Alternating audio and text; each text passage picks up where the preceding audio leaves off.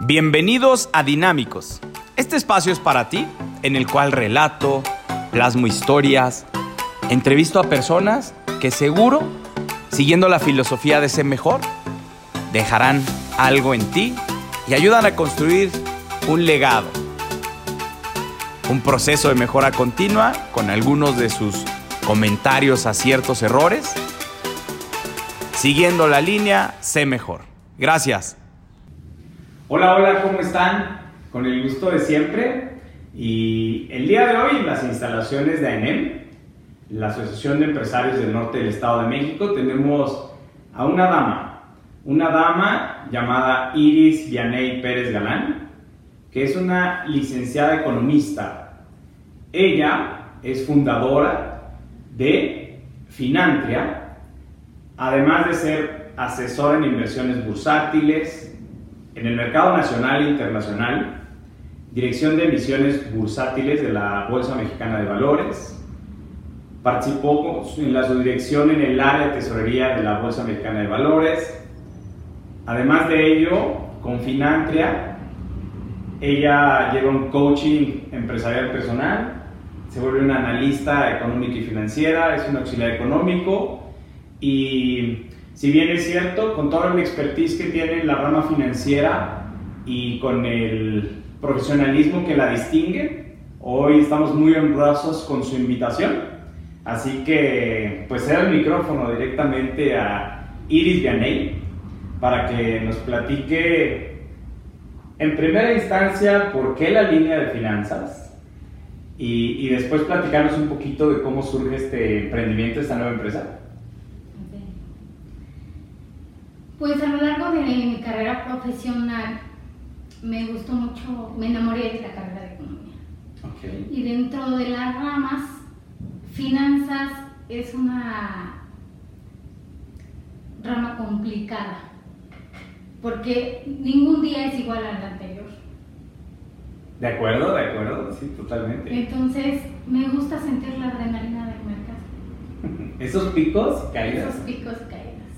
Ok, ok. Ese contraposicionarte para volver a tener tus cuentas sanas en tu balance general. Entonces Finantria nace con una ilusión y un objetivo en particular que es fusionar las finanzas con una consultoría económica que lleva consigo el que ayudemos a los negocios y a las empresas mexicanas a despuntar, que lleguen desde lo más, que estén desde lo más básico Sí. hasta lo más alto que es cotizar en la Bolsa Mexicana de Valores, emitir. De acuerdo, de acuerdo. ¿Ves dentro de este mundo financiero y la visión que tú tienes de llevar a las empresas a cotizar, a emitir bonos dentro de... ¿Lo ves de fácil alcance? ¿Crees que falta mucho por culturizar? ¿O desde tu punto de vista, en qué se está centrando Finantria para, para, llevarnos a ello? Finantre se centra primero en entender tu negocio.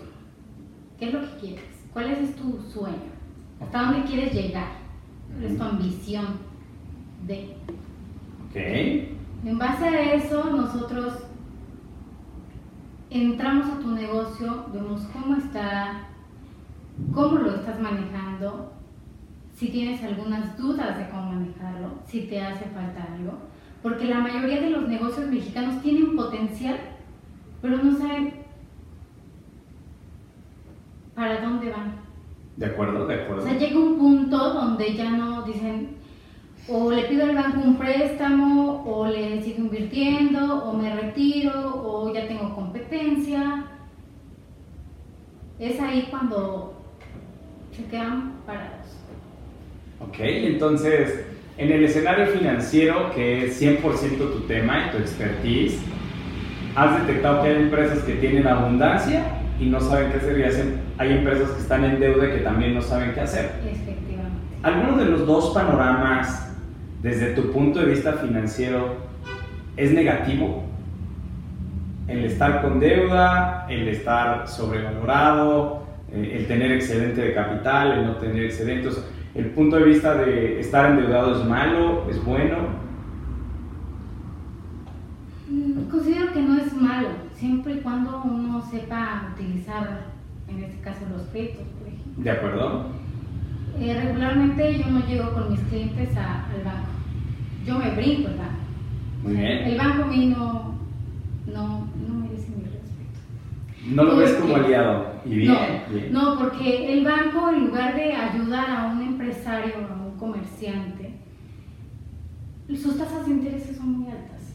Entonces Sí. eso perjudica su crecimiento y por ende la desilusión que he visto en muchos casos, que ya no quieren seguir adelante. Dejan ese negocio, se abandonan, lo traspasan. Es Sí. ahí cuando no me gusta ver eso, no me gusta ver un sueño caer. Y Finantria no está para eso. Finantria no, no puede ver eso. Ok, me gusta, me gusta.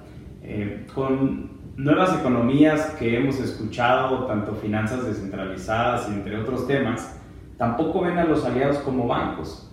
Entonces, ¿algún primer consejo que Iris Vianey, a través de Finantria, pudiera platicar así a grandes rasgos? No nos acercamos al banco a pedir dinero, que es lo primero que vemos por las tasas altas, ¿no? Eh, ¿A quién recomiendas acudir? Con Finantria recurrimos al mercado bursátil. Ok, Así como hay este, activos financieros, como es lo de capitales, las acciones, ajá, que si bien puedes ganar hoy una buena cantidad de día de mañana, la puedes perder. También hay bonos, CETES, eh, emisiones gubernamentales seguras, muy bien. pero que nos dan un rendimiento confiable para reinvertir en un negocio. De acuerdo. He escuchado que últimamente los CETES están altos, están subiendo. Em, platicarnos un poco más allá, desde, desde mi punto de vista y también como empresario, confieso que nos falta mucha educación financiera. Claro. Ahora, el que tú nos hables de la Comisión Nacional Bancaria de Valores es para nosotros un tema ciertamente desconocido. ¿Nos podrías profundizar sobre ello? La Comisión Nacional Bancaria de Valores es la reguladora principal del mercado bursátil. Ok. Nosotros estamos regidos por ella y por el Banco de México. Entonces, para nosotros tener una certificación debemos de estar de acorde a su reglamento normativo. En este caso, a tu servidora le costó mucho trabajo obtener eso por porque en primera soy mujer Ok. en un mercado muy peleado por los hombres. Es complicado, pero no imposible. O sea, la mayoría de los financieros Son hombres. hombres. Son hombres. Yo, yo diría que un 85%, 90% son hombres. Ok. Entonces, de ahí el que uno tenga la posibilidad de llegar, mantenerse y sobre todo demostrar que no hablando de Ok. es, es un objetivo claro. Y, y si bien es cierto, y queremos felicitarte por ello, porque se ha descubierto que también las mujeres cuando les liberan algún cargo directivo hacen muy buen papel. Han cambiado los tiempos y, y pues felicidades por, por esas agallas, por ese temple que tienes para seguir en la línea financiera. ¿Cuáles son las empresas o los comercios, pequeñas, medianas o grandes empresas, que pueden acercarse contigo a tus servicios? ¿O, o tus servicios son para todos? Para todos, todos los sectores, trabajamos todos los sectores. Ok, Tenemos clientes a nivel República Mexicana muy bien. y a nivel internacional. Actualmente trabajo con colombianos y argentinos. Perfecto. Entonces, este, Aquí en México me he dado cuenta que el mexicano le gusta mucho la adrenalina. Le gusta sentir que va a ganar, le gusta ambicionar. ¿Sí? Sí, bastante. Pensé yo que éramos más conservadores. Fíjate, me ha tocado mucho en la zona norte del país. Mm, de acuerdo, de acuerdo. Y son de, vamos, vamos. Arriesgados. Arriesgados. Y por platicarnos, si, si no es abusar de la confianza, Iris, yo creo que mucha de la audiencia que verá este, este video en YouTube o escuchará el podcast, tendrá todavía algunas dudas, como cualquier pequeño empresario, que su comercio eh, tenga un valor muy bajo o, o, su empresa ya es grande. Vamos a pensar que cuál sería uno de los primeros servicios que tú puedas ofrecer para una pequeña empresa. Hablando de cuántos empleados. Hablando de una pequeña empresa, podrá tener cinco colaboradores, tres o cinco colaboradores y probablemente unas ventas. Hablemos de una cafetería. Tienen acceso a esa cafetería de tres a cinco colaboradores y con unas ventas promedio de 3 mil a 5 mil pesos diarios que hacen en un mes 150 mil pesos de, de flujo efectivo. Tienen ¿Hay, ¿Existe algo dentro de tu portafolio para poder ofrecer a ellos microempresarios? Sí. Sí, este, tenemos el hacer los franquicias. Ok. También tenemos el que crezca la sucursal como tal. Y en primera instancia vemos un mercado. ¿A qué mercado se enfoca? Ok, ok, ok. Es, es importante partir desde ahí para saber cuál es el porcentaje de personas que tienen ese nivel económico, poder adquisitivo para adquirir o ir a consumir esos alimentos. De acuerdo. Y ahora me escalo y me voy a una mediana empresa. Y estoy hablando de, de estos términos muy aterrizados a la zona de Atlacomulco. Una mediana empresa podríamos eh, ejemplificar con 30 a 50 colaboradores y con unas ventas de 10 millones al mes. ¿Qué servicios hay en esa, para ese tipo de empresas? Hablemos de cualquier ramo, hablemos que están en el ramo de la construcción, podría ser una concretera o, o alguna línea de comercio, no forzosamente que tenga la línea de producción. Mira, nos basamos mucho en lo que quiere el cliente. ¿De acuerdo? El cliente es el que tiene la última palabra. Sí. Entonces, si el cliente me dice que quiere expandirse, entramos en la dinámica de hacer estudios, proyecciones y ver hacia dónde podemos dirigir ese negocio de la mejor manera posible, optimizando sus recursos, porque el economista lo que hace es optimizar los recursos escasos. Hacer más con menos, menos sí, con más. Menos con más. Menos con más. Es- entonces, el primer estudio es buscar cómo eficientar a la empresa. Claro. Ok. Sí, después la, vemos todo lo que es su persona, cómo está el área de ventas, porque el área de ventas es una parte importantísima. No nada más es el área administrativa donde vemos los números, ¿no? También hay que ver los colabor- colaboradores cómo están, Sí, cómo se sí. sienten y cómo se están desempeñando y cómo están vendiendo ya sea el producto o servicio. Ok, ok. ¿sí? Línea de ventas. Y después empezamos a pues proyectar de acuerdo al sector. ¿Cómo lo hacemos? Con estudios pues más que nada minuciosos. Ujú. Buscamos las variables que nos van a arrojar modelos econométricos, Ok.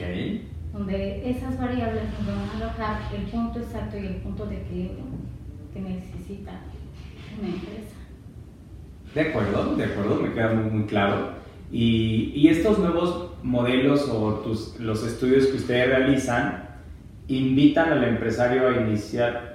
Entiendo que, que desde el principio el cliente tiene la razón y el cliente marca hacia dónde vamos. Claro. Esto, en base a tus es- estudios realizados en cada una de las empresas, también se llega a invitarlos a experimentar en nuevos mercados. Sí. a experimentar nuevas líneas de productos y demás. pero y que tengan su línea de investigación, porque lo que le falta mucho a los negocios mexicanos es investigación. Totalmente. No te quedes ahí. ¿Qué vas a hacer? Un plan de contingencia. Llegó el COVID. ¿Qué pasó con muchos? No, pues bye. Bye. Sí, ¿Por qué? Porque no tuvieron un plan de contingencia. Ok, entonces también un apartado dentro de los servicios de Finantria es creación de planes de contingencia.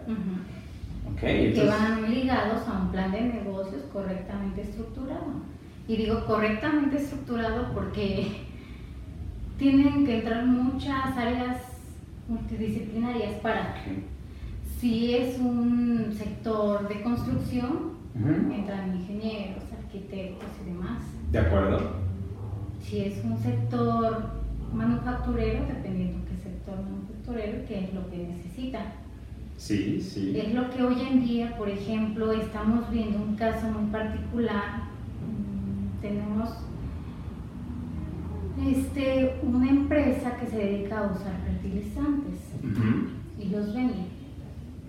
Ahorita le estamos llevando a puerto a que empiece a investigar a tener este, científicos ya para poder desarrollar una economía circular dentro de esa empresa. De lujo.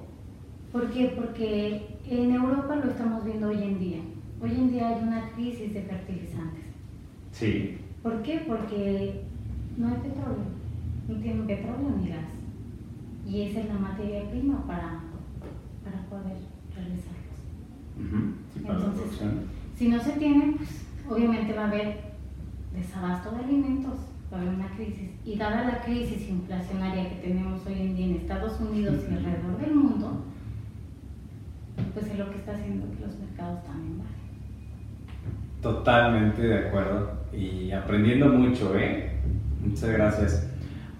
Oye, me falta la, la tercera pregunta de llegar a una gran empresa que supere los 100 colaboradores. Estas son las empresas entre comillas, idóneas para que empiecen a tener interacción eh, ya con tema de la bolsa de valores, de acuerdo a sus... La pregunta era en un inicio de acuerdo a sus colaboradores, pero para poder nosotros llegar a la, a la bolsa de valores tendrá que ver con el monto de, de efectivo disponible, tendrá que ver con nuestro flujo efectivo, tendrá que ver con si la empresa es internacional, si es local, si es nacional. No tiene nada que ver si sea local nacional. Ok. Em, es más que nada que sus finanzas internas estén sanas.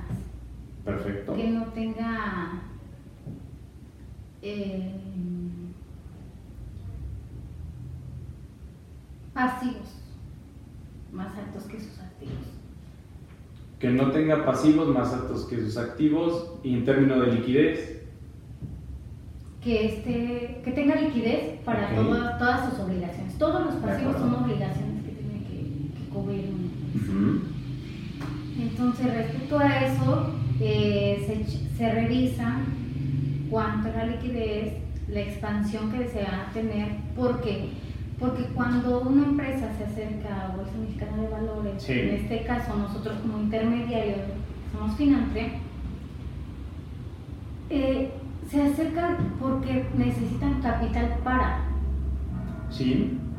Y ese capital se tiene que preguntar, ¿no? Más que nada preguntar y ver si dan eh, la liga. Ok. ¿Por qué? Porque para hacer una emisión si decimos, tal empresa necesita 10 millones de pesos, ¿cuántos activos necesitamos? ¿Cuánta liquidez tiene la empresa para poder cubrir esos activos bajo esos 10 millones de pesos? Correcto. entonces va en función mucho de sus estados financieros. Ok, y, y eso será un tema de poder emitir bonos de acuerdo a una regla como 10 a 1, o sea, tus pasivos valen 10 y puedes emitir bonos hasta tanto, o, funcionará como en las... O, es, o es un tema totalmente diferente a las startups o a los fondos de inversión. Es diferente, porque un fondo de inversión eh, está abierto para la mayoría de personas. no, importa si sea moral o física, ambas pueden estar en un fondo de inversión. Pero en las emisiones no, tiene que ser una persona moral. Moral. Ok, de ahí ya viene el primer cierre. Y, y una empresa apta para comenzar en ello, necesitaremos contestar la pregunta de cuánto deben valer sus activos para que pueda comenzar a emitir bonos. ¿Cuánto vale su empresa? ¿Cuál es su evaluación de la empresa? Ah, ok. Sí, de acuerdo a los parámetros estandarizados financieramente y económicamente, habría que ver el porcentaje de aceptación a una emisión o rechazo a la misma. Ok. ¿Hay, mm, ¿Nos podrás compartir alguna empresa que haya logrado emitir bonos de cuánto era su valor, sin dar nombres? Para nosotros tener una idea más allá. Sí, apenas la última que fue emitida a mi cargo es una. Empezó como una barrotera.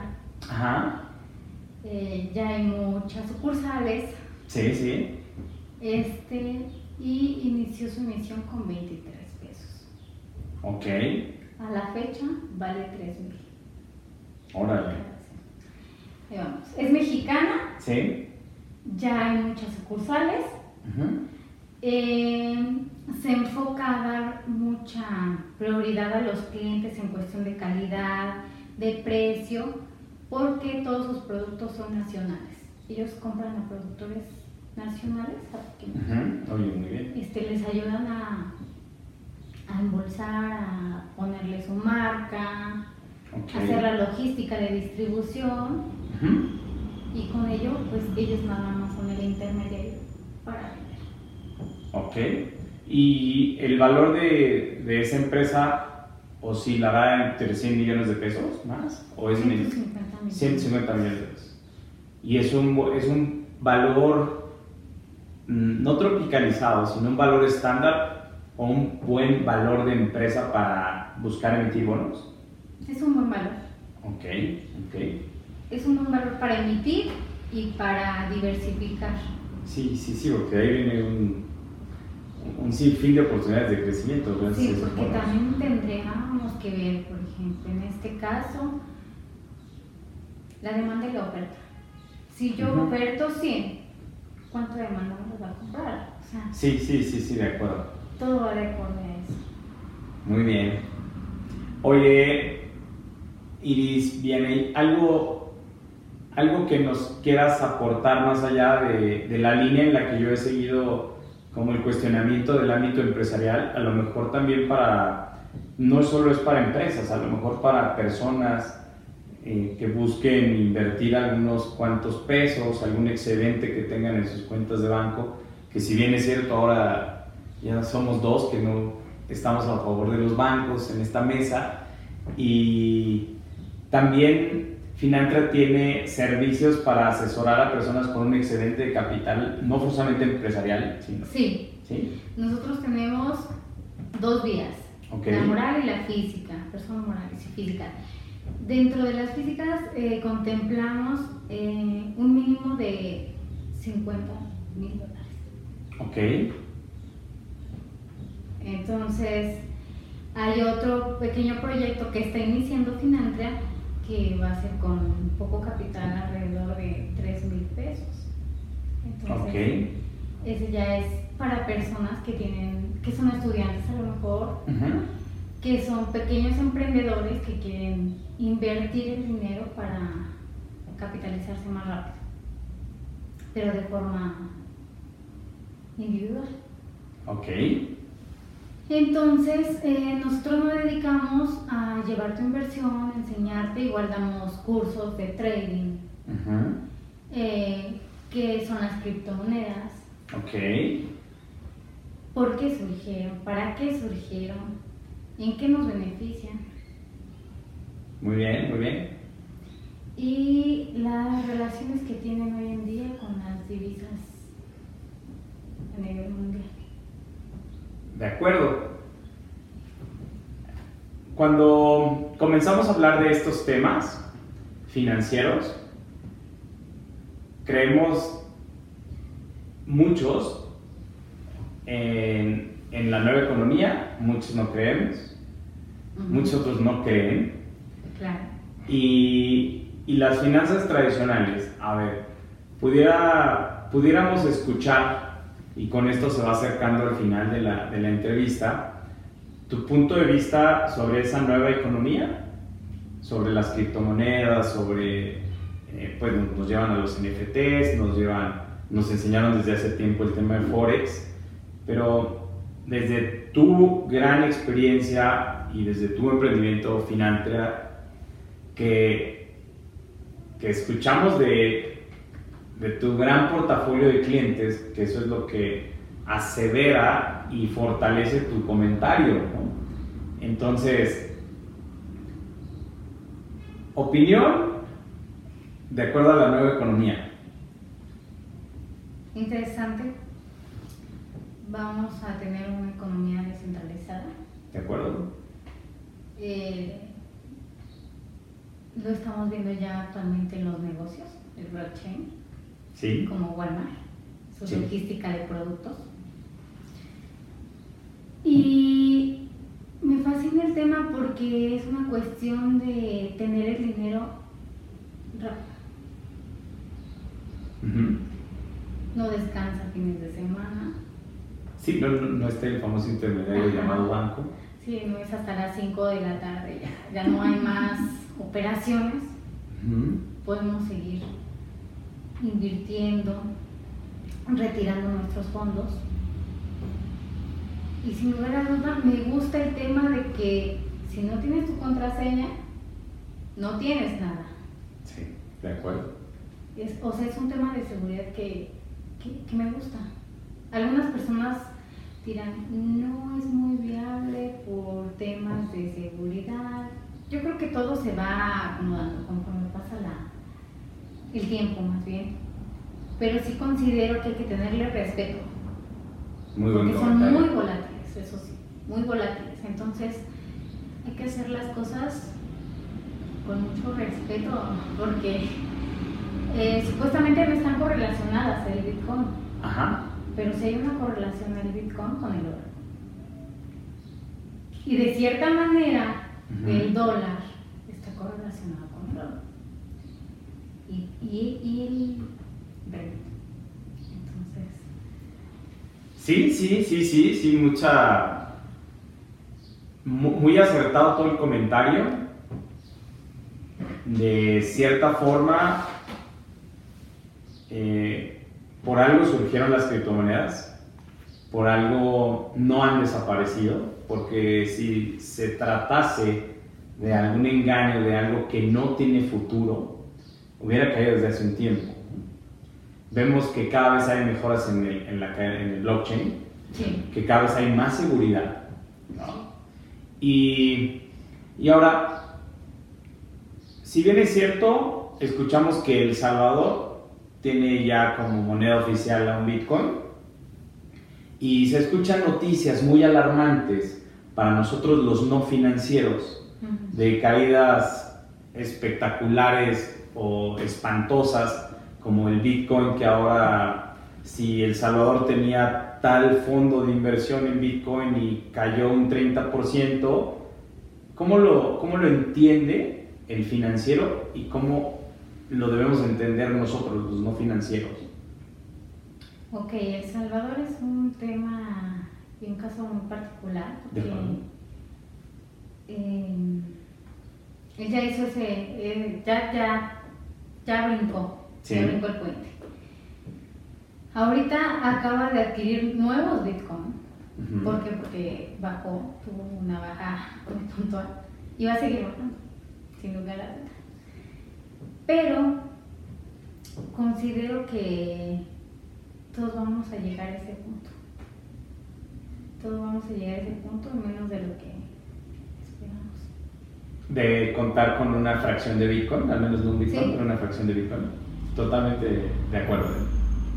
Sí, sí vamos a llegar, porque ya el dólar ya no sopesa tanta, tanta renta. De acuerdo, hubo, mucha impresión. Entonces es más del doble de lo que hay este, conforme al oro que se tiene a nivel mundial. Y recordemos que pues, China es el primer acaparador del oro. Del oro. Después sigue Inglaterra. Ok, pues yo creo que esta, esta conversación cada vez se vuelve más interesante. Eh, y aquí que está la audiencia, vamos a, a, tener dentro de poco un congreso en el cual pediremos como a ENEM que Iris Vianey sea ponente con el tema financiero. Pocas personas tienen el expertise y las tenemos a nuestro alcance.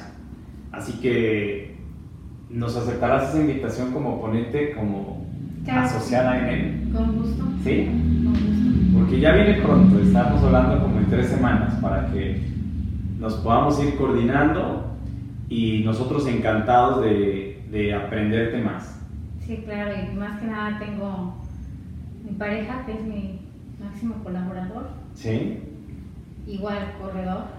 Ok. Él, él es más corredor por eso, Ah, sí. nada. Entonces, vamos a estar aquí apoyando a Aine. Oye, qué gusto. Iris Vianey, pues antes de cerrar, tenemos una típica pregunta, un, un algo, porque no encuentro aún la definición, el cual se, se, se ha vuelto un distintivo del cierre de las entrevistas para los socios ANM, y es Iris Vianey Pérez Galán, cómo se quiere despedir de la audiencia, qué desea que la audiencia recuerde de ella, cuál es el consejo o filosofía de vida que vive Iris Vianey que quiera dejarle a la audiencia. Persistir. Persistir y nunca rendirse, porque no hay imposibles en esta vida. Simplemente es la disciplina, es tu mejor aliado. Muy bien. Bueno, pues el tiempo nos, nos apremia y acabamos de, escuchar una gran charla sobre finanzas. Si bien es cierto, nos queda mucho por aprender, seguramente habrá una segunda edición de un podcast con temas financieros, además de, de la participación que tendremos en, vamos a ver, al Congreso que se está ya armando dentro de la ENEM. Y algo más para despedirnos, Irene, que se me olvide cuáles son tus redes sociales, algún teléfono de contacto. Eh, ahorita apenas vamos a iniciar con toda la expansión de redes sociales por el tema de los hackers. Ok. Hemos sido víctimas de alguna manera. Y em, decirles a la audiencia que estamos para apoyarlos, que se acerquen. Eh, Finantria es un padrino de negocio. Un padrino para llegar y cumplir esos sueños que tienen. Excelente.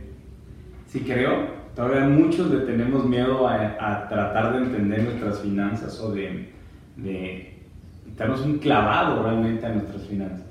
Es que es difícil, es complicado porque viene desde un tema religioso, es más. Ok. Entonces, desde ahí parte nuestra cultura como mexicanos, ser humilde.